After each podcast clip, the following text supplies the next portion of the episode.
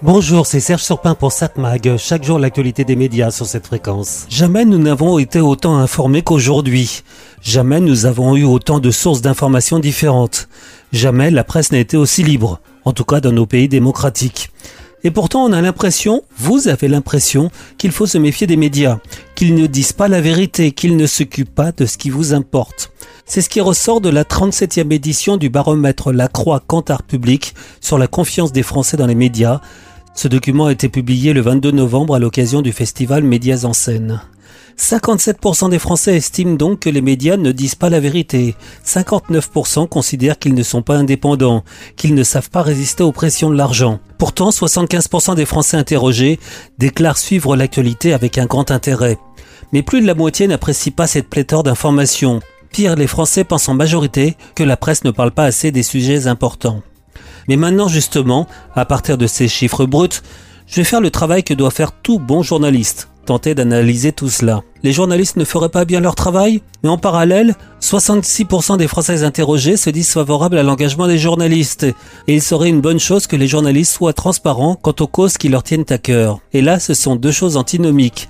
Être partisan, c'est choisir sa vérité, son point de vue, c'est pas être neutre, c'est l'inverse de ce que doit être un journaliste. L'une des bases du journalisme, c'est qu'il doit rester neutre. Ce à quoi l'analyste répondra que tout cela, c'est sur le papier, car dans les faits, impossible pour un journaliste de rester totalement neutre, que ce qu'il pense n'influence pas son travail. Par contre, ce qui est important, c'est l'honnêteté intellectuelle. Ne pas dire n'importe quoi tout en sachant que c'est faux, rien que pour mettre en valeur ses idées. Et un journaliste doit pouvoir se mettre à la place de ceux qui ne pensent pas comme eux et analyser tout cela. Il faut se rappeler qu'en France, comme dans beaucoup de pays démocratiques, on a deux types de presse, la presse écrite et la presse audiovisuelle. Dans la presse écrite, j'inclus la presse Internet. La presse écrite a toujours été engagée. Dire le contraire est un non-sens.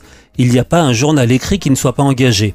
La presse audiovisuelle, par contre, est par définition gratuite, accessible à tous, et se doit d'être le plus neutre possible, impartial, tout en se rappelant que l'idéal n'existe pas. Il ne doit pas y avoir de chaîne de télévision ou de radio orientée.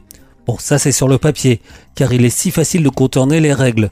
Je vais pas donner de nom, mais on sait quels médias, quelle chaîne d'information ne respectent pas dans les faits cette impartialité. Quant au sujet traité, tout est subjectif. Ce qui est important pour l'un n'est pas important pour l'autre.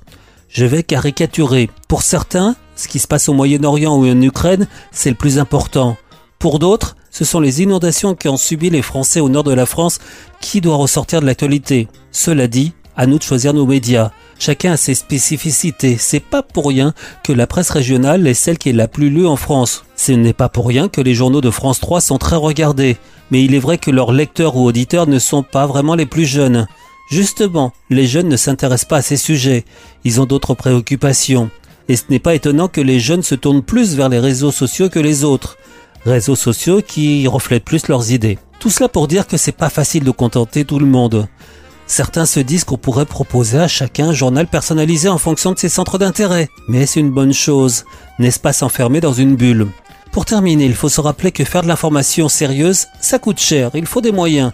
Moyens qu'ont de moins en moins les médias, soit parce qu'ils ont moins de revenus, moins de publicité, publicité accaparée à près de 80% par les GAFAM, ces grosses sociétés américaines soit aussi parce qu'on a réduit les moyens du service public, et cela pour différentes raisons, souvent des choix politiques.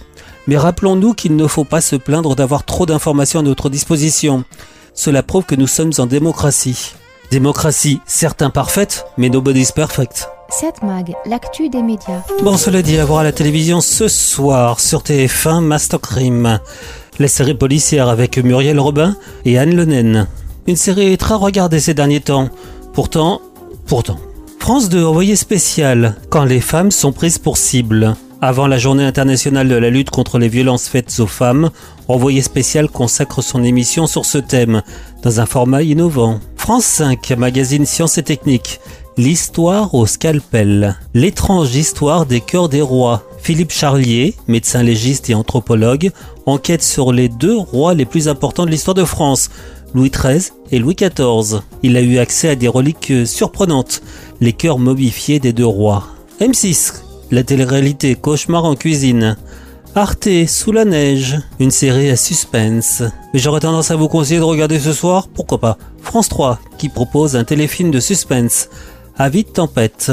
Il y a 20 ans, un enfant disparaissait. Sa sœur, qui ne s'en est jamais remise, doit affronter le passé quand son ancien professeur est assassiné.